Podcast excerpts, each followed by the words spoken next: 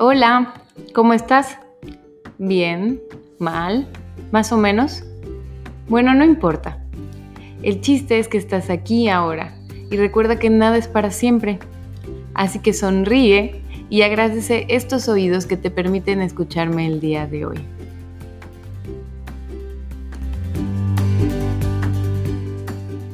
Hello, te doy la bienvenida al episodio número 45 de Soy Feliz, el podcast. Yo soy Liz Díaz. Recuerda que puedes encontrarme en todas las redes sociales. Estoy como arroba soy feliz bajo bioterapia. Y bueno, hoy para este episodio he invitado, yo creo que ahora sí, ahora sí, siempre les digo, pero ahora sí, a la persona más especial que ha llegado a este lugar y es Eva Latapí. Bienvenida. Ay, gracias Liz, qué emoción estar aquí, qué que estoy emocionada de lo que va a salir, así que muchísimas gracias por la invitación.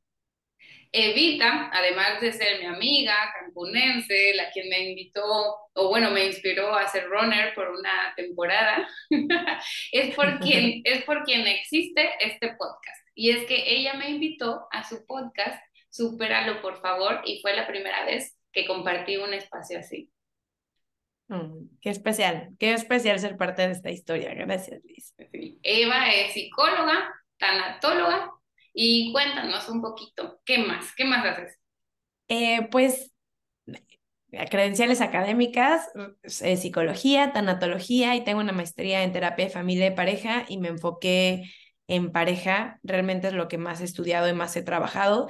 Uní la tanatología, que es la terapia de duelo, con la terapia de pareja y trabajo principalmente duelos de pareja, separaciones conscientes y también poder navegar las aguas de volver a entrar al amor después de el desamor, a las relaciones de pareja, por supuesto. Uy, sí, qué tema tan interesante y gran aportación al universo. Gracias, gracias, gracias. Cuéntame, Eva, ¿quién es Eva y cómo terminaste en este proyecto tan hermoso y estudiando cada, cada especialización que, que pues es un nicho tan, tan, tan único? Sí, la verdad es que como dices tú, no hay casualidades. Definitivamente creo que los puntos se me fueron conectando yo soy de la Ciudad de México, desde muy, muy chiquita me vine a vivir a Cancún y, bueno, interesantemente me vine después del divorcio de mis papás, esto es como que algo que me marcó muchísimo y nunca lo había platicado ni en mi podcast ni en ninguna otra entrevista, porque mis papás siempre tuvieron una relación muy bonita, que sí había muchos, muchas broncas de pareja, sí, pero realmente como que había mucho amor, muchísimo amor entre ellos dos. Y de hecho mi abuelita, la mamá de mi mamá, siempre me decía que ella nunca había conocido un hombre que quisiera tanto a una mujer como mi papá, mi mamá. Entonces esto para mí, y bueno, terminándose, fue un divorcio espantoso, terminamos en Cancún, mi papá se quedó en la Ciudad de México y creo que esto es un punto importante porque después empecé desde muy chica a gravitar hacia la psicología y a la filosofía. Siempre fueron dos ramas que me llamaron muchísimo la atención. Es más, siempre creí que iba a estudiar filosofía antes que psicología, porque siempre me gustó mucho cuestionarme las cosas. Y pasó que terminé estudiando psicología y aunque creí que quería estudiar psicología infantil, siempre gravité hacia el tema de pareja, siempre. Siempre creí que podía encontrar tal vez esa ecuación como un alquimista casi casi para poder hacer que el amor durara para siempre, ¿no? Como, y mucho me doy cuenta que es por el tema de la relación que vi entre mi papá y mi mamá, que era una relación con tanto amor y al final del día se terminó y para mí no cuadraba qué estaba pasando ahí. Eh, fue, fue muy interesante. Antes de, de cualquier cosa, cayó en mis manos un libro de Elizabeth Kobler-Ross que se llama La Rueda de la Vida. Y para quien no conozca Elizabeth Kobler-Ross, es la pionera en los temas de la muerte y pionera en la tanatología. Desde muy chiquita siempre me gustó muchísimo leer, siempre fui súper lectora desde muy, muy chiquita. De hecho, los, papás, los amigos de mi papá se, se reían de mí que llegaba con mis libros al, a las comidas familiares y luego juntaba sillas para dormirme ya que me aburría entonces, este libro me marcó y desde ahí se me quedó el tema de la tanatología. Estudiando psicología me di cuenta que no se hablaba del duelo, no se hablaba de la pérdida para nada realmente desde mi experiencia como estudiante y decidí estudiar tanatología el último año de psicología y otro año más. Y bueno, lo guardé porque creí que era algo que me podía servir para mí, porque mis cuatro abuelos estaban vivos. Siempre fui muy cercana a tres de ellos, a dos abuelas y un abuelo. Entonces dije, bueno, esto me va a ayudar a, a, a poder vivir más adelante los duelos de mis abuelos, porque dije, el que no hayan llegado significa que no van a llegar. Qué Poco sabía. Sí, es lo que pensé, o sea, como que sí pensé porque yo me sentía muy orgullosa cuando decía, es que mis cuatro abuelos están vivos y tienen ochenta y tantos años y, y realmente, pues tres de ellos vivieron más de 90 años, ¿no?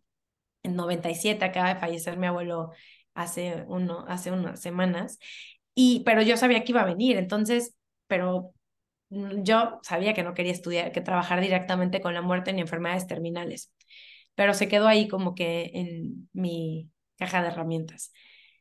Terminé yéndome a Los Ángeles a estudiar la terapia de pareja y me encantó, ahí 100% es donde estaba mi, mi corazón, 100%.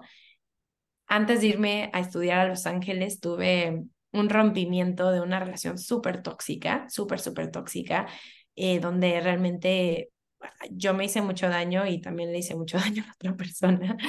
Y me estaba costando mucho trabajo soltarle, me estaba costando muchísimo trabajo soltarlo y no sentía como esta dependencia emocional hacia él muy fuerte. Intenté aplicar lo que conocía de psicología y había una técnica de cognitivo conductual de estarte repitiendo un mensaje. Entonces, yo le tomaba screenshots en ese entonces a Instagram, o sea, te estoy hablando hace mucho tiempo, es más, ahorita hago los cálculos porque no, no quiero errar en fechas, y, y hacía, tiene más de 10 años. Ah, bueno, tiene, este año cumple 10 años. Hacía screenshots y, y, y, leía constantemente estas frases que me, motiva, que me motivaban a no regresar con él, a no buscarle, a seguir adelante y a atravesar este duelo un momento en el que los celulares de ese entonces ya no tenía suficiente memoria y se me ocurrió hackear el sistema porque no existía la nube o yo no la conocía como tal y abrí una cuenta de Instagram y yo subí esta información, era una cuenta abierta, pero pues nadie tenía acceso a ella realmente. Y esta cuenta se llamaba Get Over Him Please porque era un recordatorio para mí de Eva, Get Over Him Please, ya supéralo por favor que de ahí viene mucho, por supuesto. Y creo esta cuenta un día hablando con unas amigas que quiero muchísimo. Mi amiga Ale me pregunta, oye, ¿cómo vas con tu rompimiento? Y dije, la verdad, mal, pero estoy haciendo esto, hice esta cuenta de Instagram, me meto, subo lo que a mí me ayuda y me meto a, leerlo para recordarme. Y me dijo, oye, ¿por qué no pones hashtags? A lo mejor alguien puede llegar y le puede servir. Y dije, bueno, pues con que le ayude a una persona, ya está y lo, lo hice y al día siguiente 20 followers, 100, entonces empezó a crecer impresionantemente, ya le he dejado, pero se quedó en 140 mil followers, entonces empezó a crecer muchísimo y lo empecé a llevar de una forma muy anónima, como que no quería abrir que yo estaba atravesando un duelo muy fuerte, no quería que la gente supiera que era yo. Entonces Get Over Him Please crecía y en silencio. Yo vivía en Los Ángeles y y la vida es muy interesante, me quedé en Los Ángeles seis años, me regreso a México, yo tenía una relación en Los Ángeles, una relación estable, muy bonita, regreso a México y justo antes de venirme, hablando con esta ahora expareja, le digo como que, ay, pero es que mi proyecto está en inglés y en México, ¿qué voy a hacer?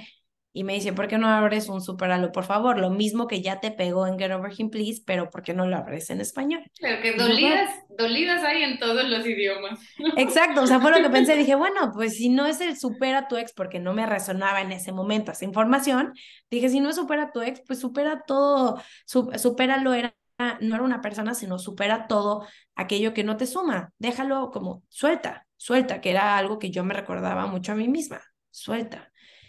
Y así nace el Instagram de Superalo, por favor. Y, y bueno, la, ya como que una amiga me decía, oye, si abrimos un podcast o abrimos un podcast entre amigas y como que me llamaba la atención, pero nunca lo concretamos todo esto en Los Ángeles. Corto con este cuate, me meto, o sea, con mi ex de Estados Unidos ahora, me meto muchísimo en el tema del rompimiento porque fue un breakup, un rompimiento, un duelo muy fuerte para mí y empiezo a vivirlo desde un lugar muy real y dejando a un lado toda la academia, o sea, todos los libros, toda la tanatología, todo el duelo, todo esta, toda esta cuestión lógica que creí que podía servirme para atravesar este duelo. Me gusta decir que la tanatóloga experta, especialista en, relaciones, no me acompañó duelo, simplemente se quedó observándome y se quedó viendo con toda la información y, y aprendí un lado muy real del dolor, del desamor, de, de toda esta cuestión que era la, el, el desamor, el corazón roto, y lo empecé a vivir de una forma muy, muy presente y muy consciente, y llegué a abrir el, el podcast de Supéralo, por favor, que también empecé a compartir no solamente el, el tema de, de desamor, pero mucho de lo que aprendí estando en Estados Unidos que según yo me fui a estudiar con la gente que más admiraba. Yo me fui a buscar respuestas, me fui a buscar esta alquimia del amor para que durara para siempre, y a mí lo que me llamó muchísimo la atención es que terminé cuestionándome todos los conceptos que yo tenía de lo que era el amor, de lo que era el éxito en el amor, ¿no? Que creía que estaba completamente relacionado con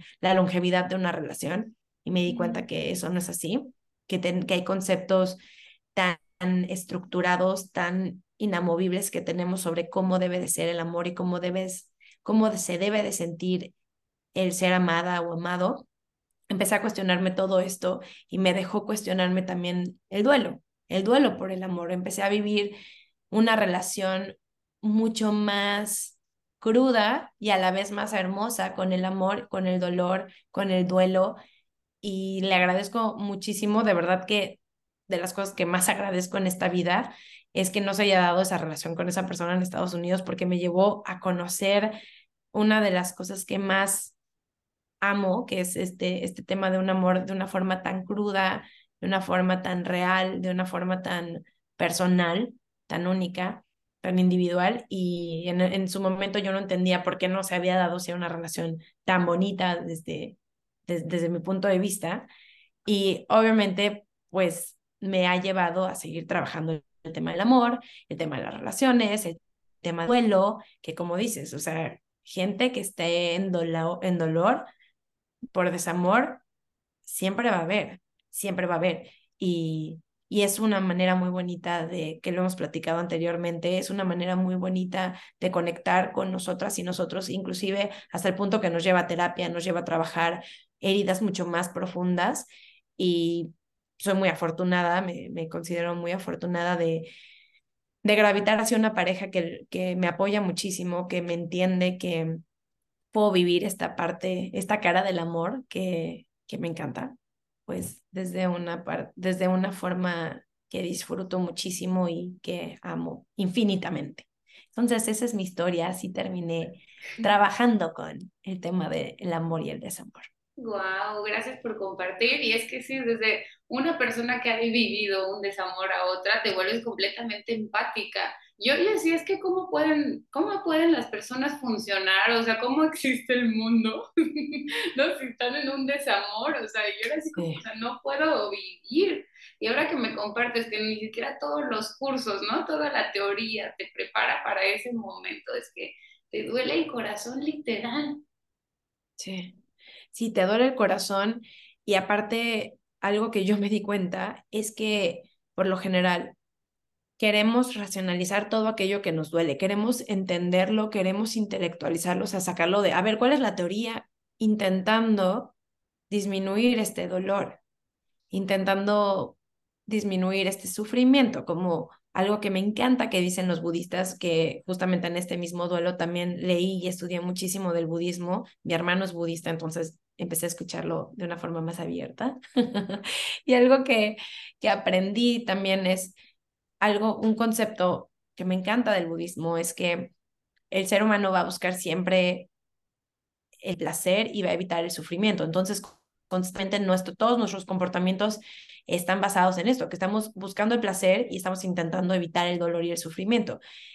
Y también cuando intentamos salir de este dolor es porque es, porque lo sentimos antinatural, cuando realmente en el dolor y en el permitirnos en, encararlo, sentirlo, reconocerlo, hay tanto crecimiento, hay tanto poder, hay tanta transformación, tanta conciencia, pero nos enseñan y aprendemos a huirle aquello que nos duele, como si el dolor fuera meramente oscuridad, cuando todas las emociones, todo lo que atravesamos tiene luz y tiene oscuridad, todo, absolutamente todo. El, cualquier cosa que, que atravesamos trae un, trae un aprendizaje, si así lo deseamos integrar, trae una experiencia, una persona que conocimos, un momento que nos llevó a otro. Y esto es algo que yo no hubiera aprendido si no hubiera sido por toda la experiencia que tuve de, de, este, de este dolor tan crudo en pandemia. que aparte pues no había ni con qué distraerte. sí. Hay una, una frase, bueno, mi frase favorita del libro que acabo de leer, Indomable, de Glenn, ¿ya lo leíste? Sí, ya lo leí. Hay justo esa parte que dice, el dolor no es trágico, el dolor es mágico. Lo que es trágico es el sufrimiento, ¿no? El quedarte ahí anclado, pero el dolor es lo que el, la magia, o sea, exacto, tú tenías que vivir esto porque si no hubieras vivido y trascendido y sobre todo salido de ahí, ¿cómo vas a comunicarlo? ¿No? ¿Cómo vas a poner este granito de arena en el mundo? Uno elige sus batallas. Exacto, estoy totalmente de acuerdo y, y, y sí, me, eh, me acuerdo de esa frase que también, como dicen los budistas, probablemente lo has escuchado porque es muy común, el dolor es inevitable, el sufrimiento es opcional, porque en la vida va a haber cosas que te va a doler, punto. O sea, el acto de valentía más grande que puede tener el ser humano es amar, porque amar puede traer dolor, o sea, dependiendo de cómo vivimos el amor, pero si tú amas muchísimo a una persona y fallece, probablemente te duela. O sea, claro, cada quien va a tener una interpretación diferente y dependiendo de eso es como lo vamos a vivir, pero es un acto de valentía muy, muy, muy grande. Sí, y como dice la palabra, ¿no? Sufrimiento. O sea, es una mentira. O mm. sea, sufres porque es el cuento que te cuentas acerca de eso que representa que se murió, ¿no? Él me dejó, estoy sola, él, ahora, ahora ¿qué, ¿qué voy a hacer? ¿Qué voy a hacer yo si no está esa persona? O sea, es por la historia que te cuentas que te anclas en el dolor. Cuando el dolor, pues solamente lo que tenemos que hacer es eso que te obligó el mundo, ¿no? A hacer, sentirlo porque no se va a quedar. Ay, gracias por compartir esta exclusiva, porque yo ya había escuchado tus, tus, episodios donde platicas esto y yo me encanta también dar, o sea, darme cuenta de eso, ¿no? De cómo se conectan los puntos para, para al final todo eso que nos duele, nos cuesta trabajo, al final se vuelve nuestra vocación y sale algo hermoso de eso.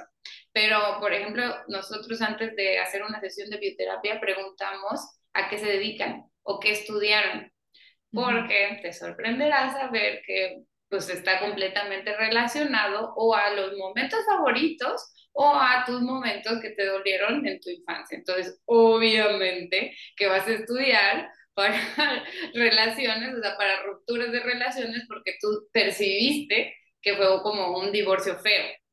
Sí, pues fue un divorcio feo y sobre todo muy confuso, porque como dos personas que se, se, amaban tanto, ¿cómo pueden terminar tan mal? Y también yo creo que, como dices, no hay casualidades y el trabajar la separación consciente, el poder soltar, despedirse de una, de una relación de una forma amorosa, con mucha gratitud y de una forma muy consciente y presente, es uno de los trabajos favoritos que, o sea, lo que más me gusta hacer es poder cerrar relaciones desde un lugar de amor y gratitud.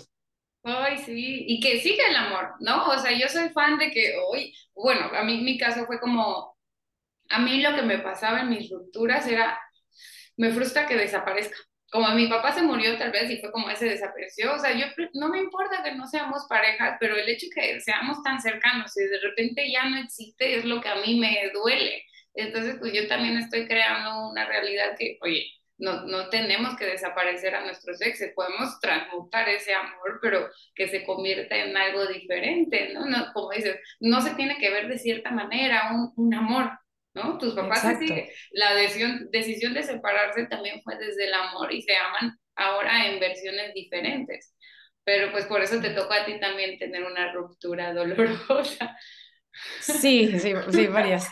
Y total, estoy totalmente de acuerdo porque creo que justo como dices, el amor no es que se acaba, es que puedes hacer este cambio de yo soy me llevo muy bien con muchas de mis exparejas, con uno no, pero hay gente que quieres en tu vida y hay gente que no, haya sido tu pareja o no, pero algo que que, que, también aprendí fue esto, ¿no? Como yo no sabía terminar una relación si no era a través del conflicto, si no era a través del enojo.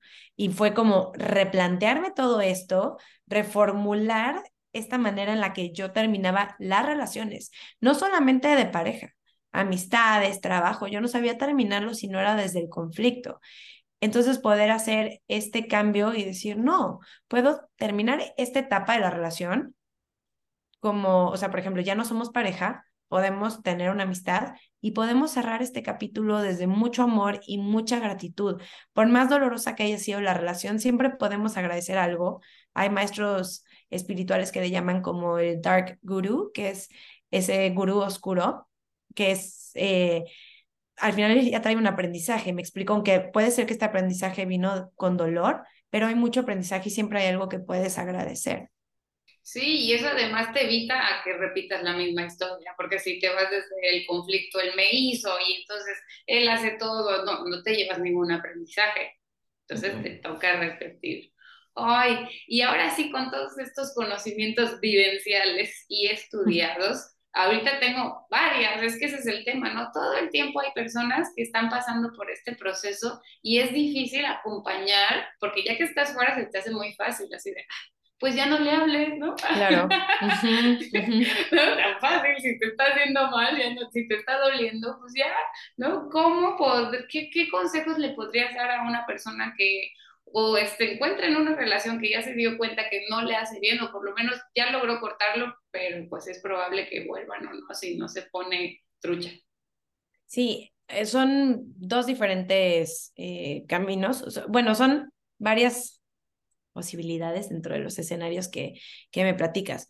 Por decir, una persona que ya terminó y es como la típica relación que regresa y regresa y regresa, mm, probablemente es que, y es por ejemplo una relación muy dañina, una relación donde hay mucho dolor, puede ser que haya un, una, una vinculación por el trauma.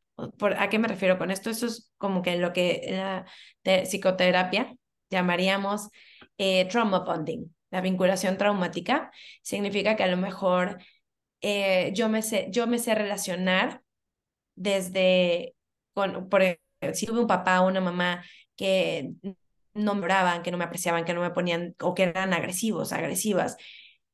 Y yo aprendo a ganarme su cariño o aprendo a justificarles, a quedarme ahí, a demostrarle como, no, mira, sí soy amable, sí o sea, soy digna de amor, soy digna de, de esta de esta relación, de, de, de este vínculo. Entonces, eso es lo que yo conozco como amor, que es a través de una situación que es muy dolorosa. Entonces, probablemente ahí haya algo y pues yo les mandaría, por supuesto, con Liz para trabajar la bioterapia, para trabajar la relación con papá o mamá. Pero de ahí estamos hablando que la manera en la que yo sé amar, pues es desde, es desde algo que me causa daño y, y, se, y se, se despierta esa herida. Entonces puede ser que ese sea un, caso que ese es el amor que conoces, que lo conoces a través del dolor. O también, y por el otro lado, puede ser que a lo mejor es una relación donde tú te has abandonado por completo, que esto es lo que más veo en terapia, eso, y todo tu, toda tu fuente de amor, validación, eh, respeto, confianza, toda es tu pareja. Entonces, si quitamos a la pareja es como entonces no valgo, no soy nada, no, no, no soy digna de amor, no soy digna de respeto, porque si tú me lo quitas, entonces no lo valgo. Pero esto yo realmente como lo trabajo es desde la relación con una misma, con uno mismo, porque algo que pasa, por ejemplo, en esas relaciones que dices de, hoy quieren regresar, quieren regresar, ¿cómo le hago para que, para, no, tengo esta necesidad de estarle escribiendo, de estarle llamando y ya no quiero? Eso yo lo primero que trabajo, y esto lo hago en cualquier tipo de, de paciente, en cualquier tipo de, de caso, lo primero que hago es a ver cómo está la relación contigo misma, contigo misma, contigo mismo. Vamos a, evaluarlo. ¿Cómo está? De verdad que esta palabra está ya tan sonada y creo que en muchos casos no utilizada de una forma que yo lo utilizaría, que es el amor propio. Y es cómo está la relación contigo.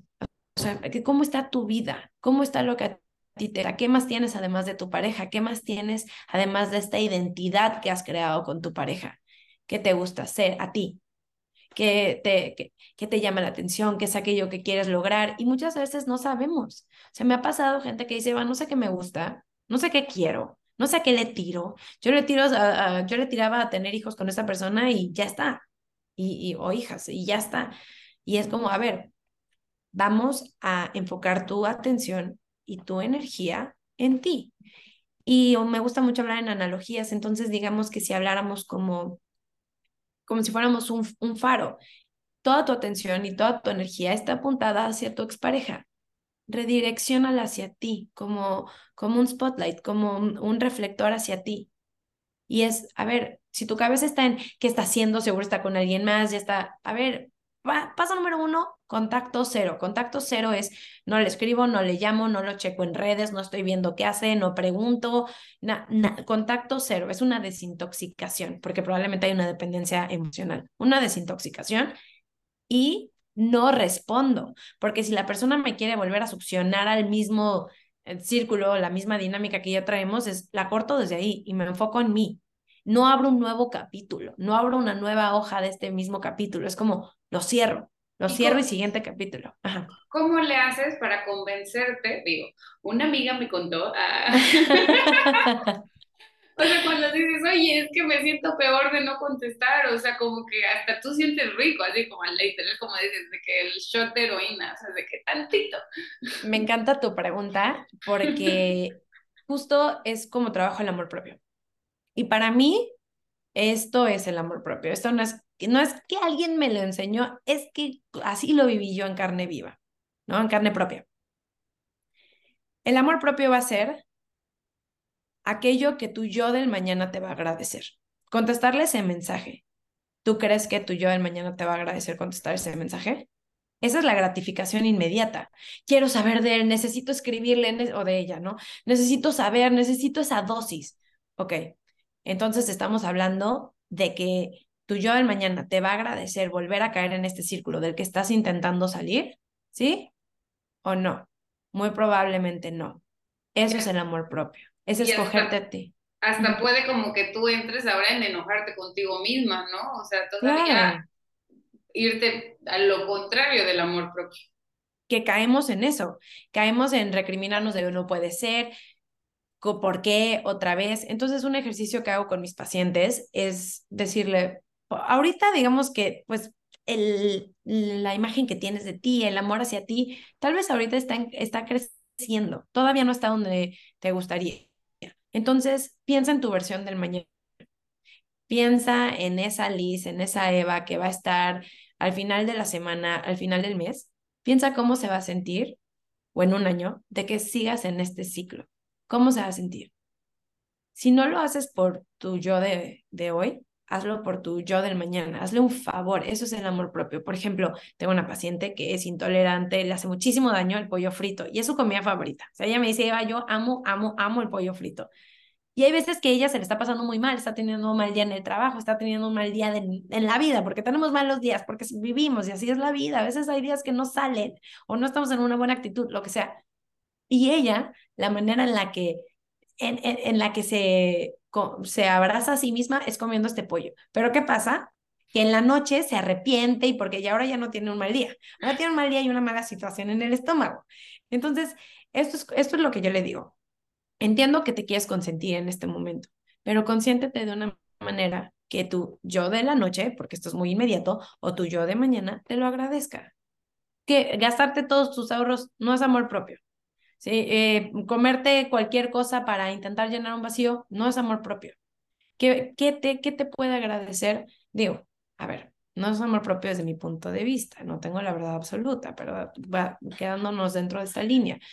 ¿Qué, qué, qué te puede agradecer tu, tu versión del mañana? Entonces, desde ahí parto para, para trabajar, digámoslo en términos coloquiales, la fuerza de voluntad. Sí, sí, sí. O sea, yo, yo como lo explico es, no te hagas caso. o sea, no te, o sea, yo tuve que ignorarme porque de verdad era muy convincente, pero, o sea, porque tú puedes decir, pues amor propio es pues, hacer lo que quiero, ¿no? O sea, como hacer, sentirme bien, entonces ignórate, o sea, ahorita no, no eres de fiar. Totalmente, y aparte hay un, hay un episodio, hay un estudio que me encanta, seguramente viste en algún punto porque estuvo de moda en Facebook hace muchos años, pero le ponen a uno, este es un estudio que se hace desde hace años, le ponen a unos niños un malvavisco y les dicen, si aguantas las ganas de comerte este malvavisco, cuando yo regrese te voy a dar dos. Y entonces hay niños que ves que lo huelen, lo abrazan, ¡ay! les da una ansia, se lo quieren comer, mm, nada, y lo sueltan, ¿no? Y hay niños que les cuesta muchísimo trabajo, se lo terminan comiendo. Hay niños o niñas que, que les vale, les da igual, se sale la persona y se las come y dice, prefiero comérmelo que esperarte, no me importa. Algo muy interesante, esto estamos hablando de la gratificación inmediata. Quiero eso ahorita. Quiero el malvavisco en este momento. Se ha hecho un estudio con estos niños, con estas niñas, años después, y las personas que pudieron aguantarse las ganas de comerse ese malvavisco, o sea, las personas que aguantaban las ganas de esa gratificación inmediata, son personas que tienen relaciones más saludables, que tienen puestos de trabajo más exitosos, que tienen eh, relaciones en general más exitosas, que tienen mejores salarios. Esto es por aguantarnos las ganas de la gratificación inmediata e ir por lo que realmente deseamos. E incluso cuerpos, cuerpos más saludables, ¿no? Porque es la misma conversación cuando me levanto a ir al gym o elijo esta comida sana o la otra. Sí, exacto.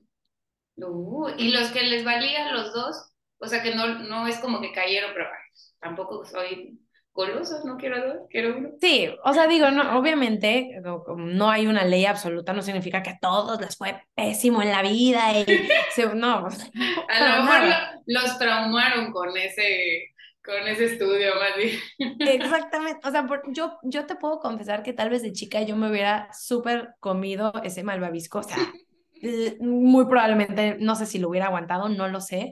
Sin embargo, esta misma, e, el poder aguantar las ganas de aquello que quiero en este momento, el poder hacer las paces con la incomodidad, porque hay momentos incómodos en la vida, punto. Hablamos de correr, correr puede ser muy incómodo, muy incómodo, pero poder aguantar la incomodidad del momento para poder llegar a aquello que quiero, creo que es algo que he ido aprendiendo con, con la vida. Ok, entonces ahorita sería ese el proceso de, estás incómoda, aguántate por tu mañana, o sea, porque sabes para que mañana te sientas mejor. Exactamente, ¿qué quieres? Y por eso empiezo a trabajar desde, a ver, ¿qué deseas? ¿Qué quieres? ¿Qué te gustaría lograr? ¿A qué le tiras? ¿no? Y poderlo, no sé, por ejemplo, yo hablaba con un paciente que le tengo muchísimo cariño y me habla de que quiere, él es un financiero en una empresa súper importante de México y me dice, yo siempre he querido aprender fondant quiero trabajar en fondant. O sea, cosas así que tampoco es casualidad, por algo te está llamando hacia allá, pero lo estás ignorando por lo que tienes que hacer. Entonces es, ¿qué quieres? ¿Quién eres? ¿Qué, deseas? ¿Qué anhelas? Como, como lo platicarías. ¿Qué es eso? Y desde ahí me baso para, a ver, eso es lo que realmente anhelas. Eso es como que tu anhelo del mañana. Ahorita pensarías que quieres el malvavisco o Alex en su defecto, pero realmente es poder trabajar aquello que deseas de una forma mucho más profunda, de una forma mucho más inclusive está existencial, o sea, como que ¿qué es, cuál es tu misión realmente, qué es lo que quieres aportar o deseas aportar, ni siquiera lo que tienes que, ¿qué deseas? ¿Hacia dónde te lleva tu corazón? Y no es hacia una persona. Ay, sí, yo um, cuando me pasó estaba justo en, la opción, la segunda opción que tú dijiste, que es que te pierdes. O sea, y es que yo estudié una carrera que ni me interesaba, solo por ser ingeniera. Eh, o sea, siento que me perdí tanto que ni siquiera me gustaba Harry Potter. o sea, ya, ya, para eso ya es así como, o sea, de verdad me desconecté y yo me acuerdo que cuando aún estábamos juntos, me iba a ser mi cumpleaños y yo me preguntaron qué quieres y yo, nada. O sea, ahora lo veo como plenitud, no necesitar nada, pero en ese momento era como con estar con él, ya. Entonces, obviamente que el universo que hizo así, bueno, te vas del, del plano y se te cae el mundo, o sea, porque en realidad, o sea, desvalidas todo, o sea, es tan bonito tener hobbies, tener cosas que te alegren, que te ilusionen fuera de una sola persona, ¿no? Y puede ser la pareja, pueden ser los hijos, ¿no? Eso le pasa a las mamás cuando dan toda su identidad soy la mamá de Chuchito y se va y ahí nos quedamos sin esta, pues, sin este yo. Exacto, exactamente. Y creo que es lo primero que hay que trabajar en cualquier tipo de, situación. Como te digo, lo trabajo muchísimo en los vuelos, es reconectar contigo. Y cuando tu energía está en qué hace, qué no hace, qué dijo, por qué no me llama, por qué, qué significa, digo, que tu energía regrese hacia ti. Duele y es incómodo. No te lo hagas más difícil. Si, ay, es que me hace daño pensar que está con alguien más y que ya es mucho más feliz y que ya le va a dar todo lo que a mí no me dio. Entonces no pienses eso.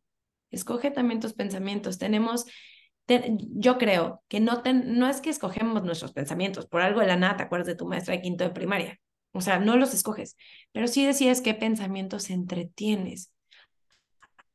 A veces es decirle a la cabeza, wow, esa imagen sí que me hizo daño. O sea, yo me acuerdo que mi cabeza me contaba imágenes de mi ex estando con alguien más eh, a lujo de detalle, porque la cabeza es buena para esas cosas. Y yo le decía, wow, o sea, ahora sí, pero me, me como que me desconectaba de ese pensamiento. Me desconectaba, me refiero a que me despersonalizaba. No es mío, no es una realidad, no soy yo. Es algo, es un pensamiento que no quiero en mi vida. ¿En qué me quiero enfocar? Y es volver a escoger un pensamiento. Y no se trata de escoger, ah, entonces me voy a imaginar con mi ex. No, sino, es, por ejemplo, a mí me servía pensarme eh, en un lugar de paz, en un lugar de, de sanación, en un lugar de sentir que ya no tenía mi ex este poder sobre mí y no porque él fuera una mala persona ni nada, sino porque yo le di este poder. Porque si me escribía, era un buen día, si sabía de él, era un buen día, pero si, por ejemplo, eh, le contestaba y no me respondía, se me iba para abajo. O sea, toda mi, todo mi poder estaba en él y yo se lo di.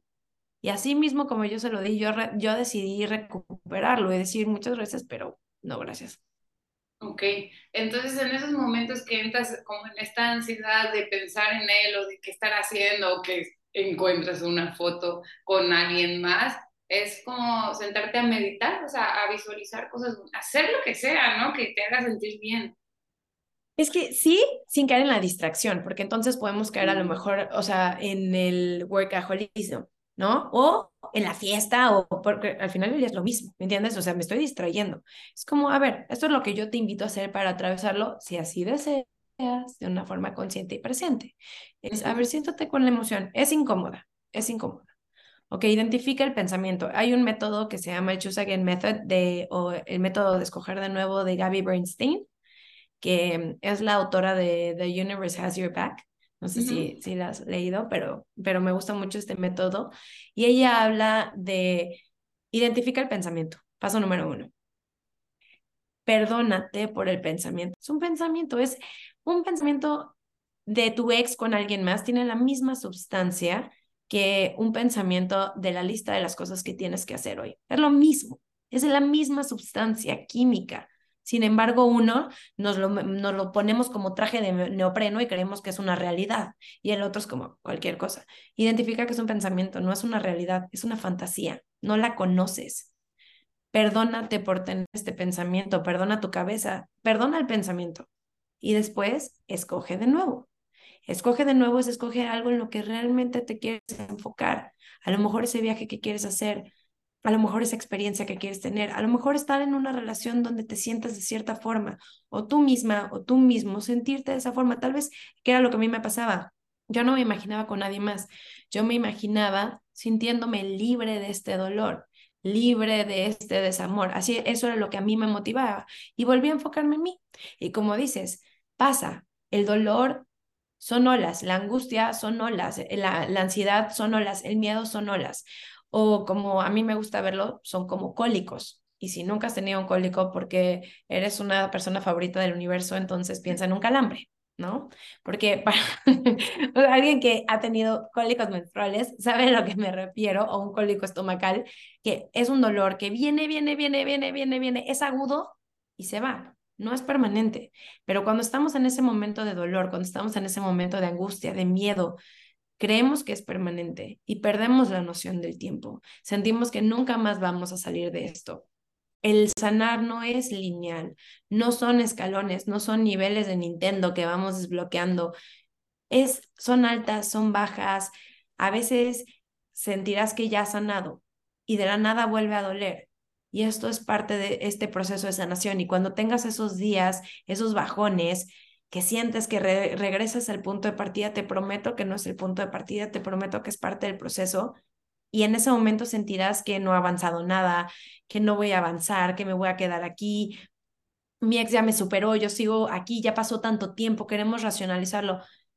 Es un mal día, es un mal momento, no te vas a quedar ahí. Así como viene, se va.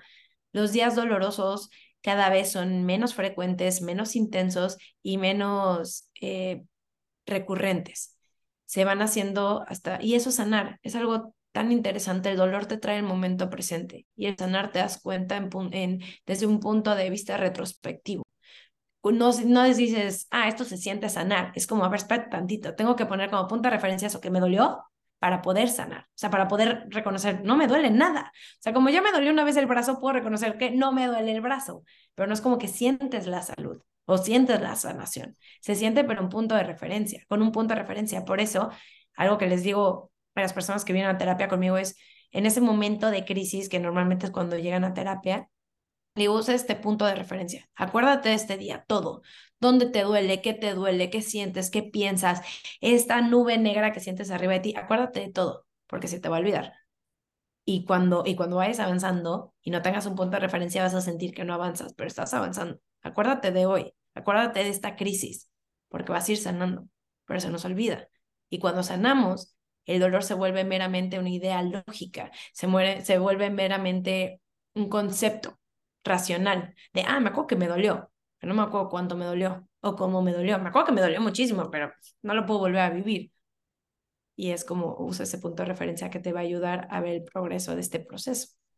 A mí, yo me acuerdo de, un super milestone que fue darme cuenta que todo, en, todo un día no pensé en, o sea, en todo un día no, no pasó por mi cabeza y yo dije, ya, ah, bueno, obvio me acordé ya cuando me, di cuenta, ¿no? Pero, pero fue así de que sí, sí. Eh, ahí Qué buen ejemplo. Se va a ir regenerando, es la parte natural de la vida. Queremos todo en, inmediato, queremos ese quick fix, no existe, es parte de, tú ves crecer una planta, no crece de la nada, va creciendo poco a poco y es maravilloso el proceso, es un proceso. Y lo mismo con tu pierna. Y no puedes hacer nada para que se regenere más rápido el músculo, el hueso, pero puedes hacer cosas para entorpecer el proceso. O sea, si tú te inscribes en un maratón, no te vas a curar. Si tú no haces los, el tratamiento de rehabilitación, pues vas a andar de una forma que no es la ideal. ¿Me explico? No puedes hacer nada para ir más rápido, pero sí puedes entorpecer este proceso. Y es poder hacer las paces con eso. Estoy haciendo todo para sanar. Estoy haciendo todo lo mío confío en los tiempos, confío en la vida, confío en la vida, confío en lo que sea que yo crea. Y me permito aceptar que es un proceso, que no tengo el control sobre este proceso. Claro, también me dejo de juzgar, ¿no? Porque, bueno, mucho, y de lo que yo creo es que también nos, nos toca experimentar eso que en algún punto experimentamos fuera para comprender, ¿no? Entonces, pues todos tuvimos esa amiga, date cuenta, y ahora me toca hacer esa amiga, date cuenta que que no fui tan paciente, ¿no? O que pensaba así de, ay, no, ¿cómo no sale de ahí? Ahora soy ella, y entonces me vuelvo intolerante a por qué sigo en esto.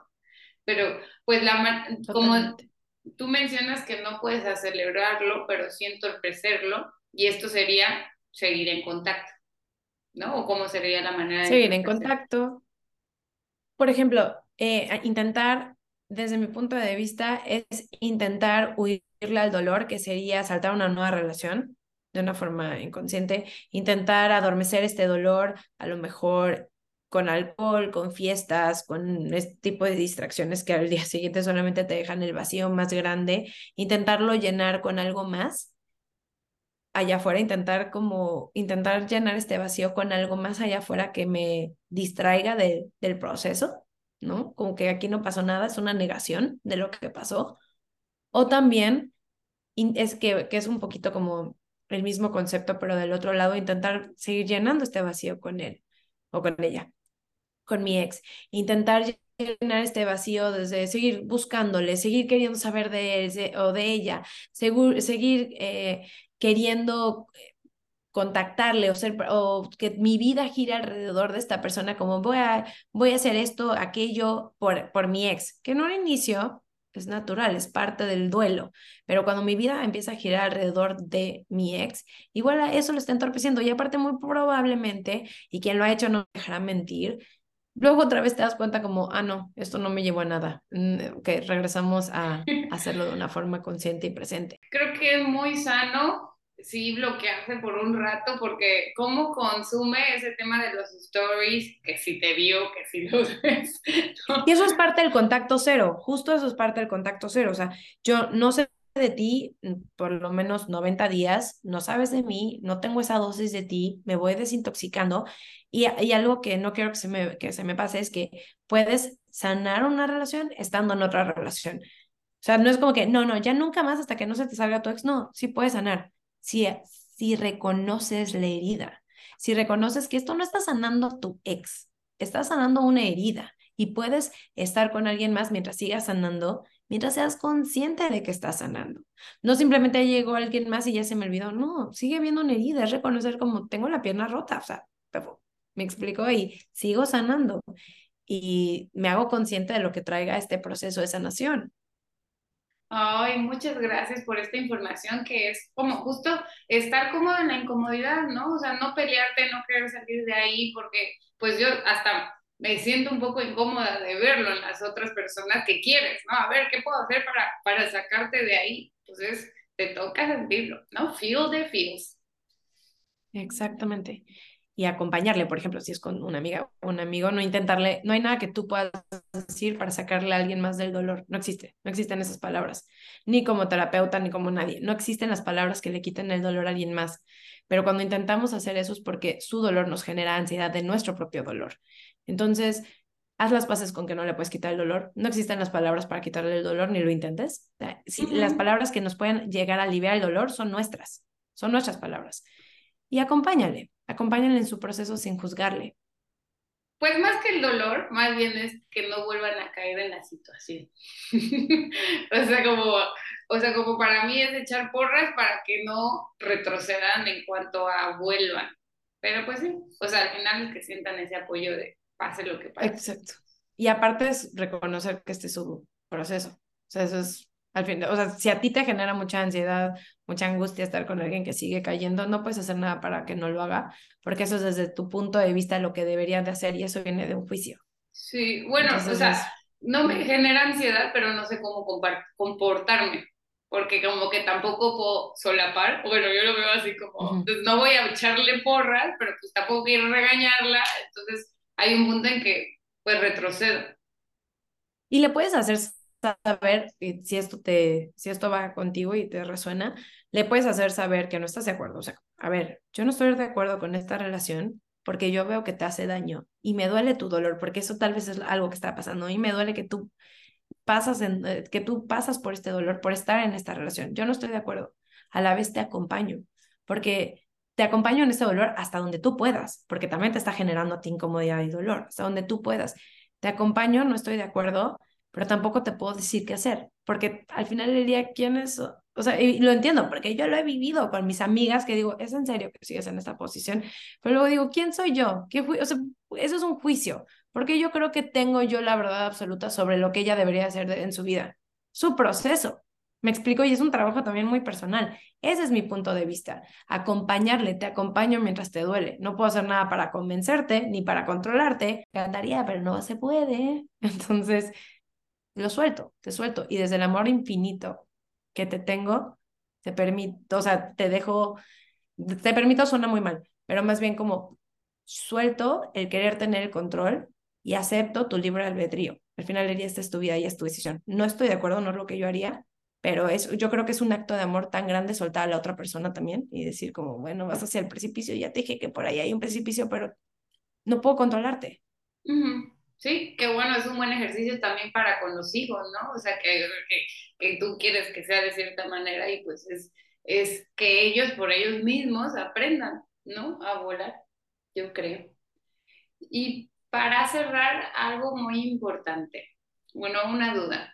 ¿Recomendarías a las personas eh, hablar platicar con amigas o no cuando están en ese proceso, porque hay veces que te llenan más la cabeza, ¿no? O sea, como de, ay, hombres, ah", o sea, como este proceso es mejor llevarlo en solitario o si compartirlo con amigos, familia o solo terapeutas?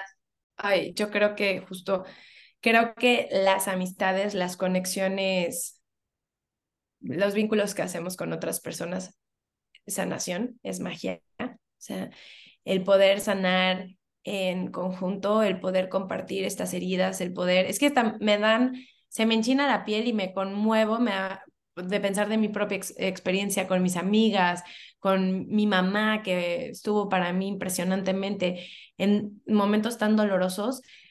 Eh, yo creo que es muy importante medir dónde estás, cómo te sientes, cómo te sientes con esta conexión, cómo te sientes, te sientes juzgada, te sientes juzgado, te sientes eh, como apapachado, soportada, como ese contenido. Esa es la palabra que estaba buscando. ¿Sientes contención o sientes juicio?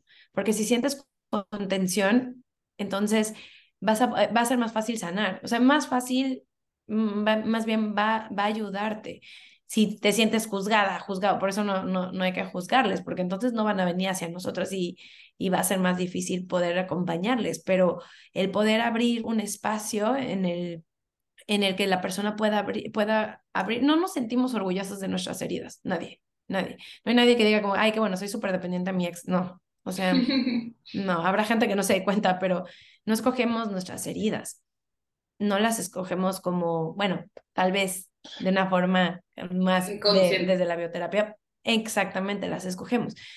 Pero no es algo de lo que te enorgulleces. Entonces, queremos, estamos en esta positividad tóxica de que no nos debería doler, de por qué duele. No, sí duele. A ver, duele y no me siento orgullosa. ¿Por qué? Porque me hace sentir vulnerable y en la vulnerabilidad, lejos de sentir un poder, siento una debilidad. Por eso me cuesta trabajo esta, esta herida. No me siento orgullosa de que soy especialista en duelos y me está llevando el tren con este duelo. O sea, no me siento orgullosa. Sin embargo, el poder encontrar ese espacio con alguien y decir, pero me duele, estoy en dolor, tengo el corazón roto, me siento rota. Eso le dije a mi mamá, yo me siento rota, este, este dolor me, me hace sentir rota. Y el poder abrirnos de esta forma con alguien. Y, el, y el, somos seres sociales y hay una, hay una conexión, hay un, una, hay un poder muy grande en esta vinculación con otras personas que es magia para la sanación. Si me siento soportada, si me siento segura de abrirte mis heridas. Y no, por, y no porque me las vas a solapar y me vas a aplaudir. Yo ya sé que no debería hacer esto, yo sé que no debería seguir con mi ex y probablemente estas amigas de amiga, date cuenta, probablemente lo sepan y hasta les cause vergüenza regresar con su ex, porque eso es lo que yo he visto en terapia. Difícilmente, en un inicio tal vez no se dan cuenta, pero eventualmente se dan cuenta y no es algo que les enorgullece. Y más aparte, sentir que no te puedo platicar de mi vergüenza cuando es tan humana. Claro, es, no sé, es muy poderoso. Empiezan a aislarse todavía más, ¿no? Y a lo mejor ya no animarse a, a salir de esa relación. Exactamente, y, vuelven a sentir que la pareja es todo. Ajá. Bien, Evita, pues se nos acaba el tiempo, pero si alguien está pasando por este proceso y resonó muchísimo con lo que nos estás compartiendo, ¿cómo pueden contactarte? Pueden encontrarme en Instagram y en TikTok, en mi nuevo TikTok, como Eva-Latapí. El podcast también tiene su propio Instagram, que es superalo, por favor, todo pegado. Actualmente no estoy dando terapia, pero también pueden escuchar mi podcast, que es Superalo, por favor. Y pues comparto información sobre el duelo y hay unos mensajitos bonitos y motivacionales en Instagram y en ahora TikTok. me tengo que acostumbrar a decir eso, pero ahí es donde me pueden encontrar principalmente. Perfecto, muchísimas gracias. Pues es un placer tenerte aquí. Estoy segura que es primero de muchos porque este, este tema hay de dónde, de dónde darle a profundidad. Ay, muchísimas gracias. Yo estoy feliz de estar aquí. Mil gracias.